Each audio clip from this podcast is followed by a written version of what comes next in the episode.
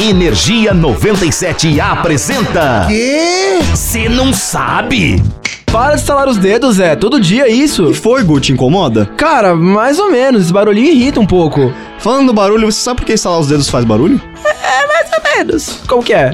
Então, segundo a teoria mais aceita, existe uma cavidade no ponto em que os dois ossos se encontram. Justo, prossiga. E essa cavidade é preenchida por uma substância viscosa. Quando você faz algum movimento brusco, você aumenta o espaço livre dentro da junta, mas a quantidade dessa substância continua igual. E aí surge uma bolha. Viscojo, porém gostoso. Esses meninos são muito bruxos. E é essa bolha que faz o barulho? Então, quase, existia uma teoria de que dizia que sim, de fato essas bolhas fazem um barulho quando são formadas, mas esse barulho é muito baixo. O que de fato rola é que quando essas bolhas estouram, aí rola o track. Hum, agora tá rolando track solta. Faz mais sentido, mas aí, se você curte umas curiosidades bizarramente tracks, Porém, incrivelmente interessantes, é só ficar por aqui, que a gente tá sempre o quê? Por aqui também. Eu sou o Gustavo Fávaro. eu sou o Zé Constantino e nós somos do Cê Não Sabe. Energia 97 apresentou. Ah, já sei. O quê?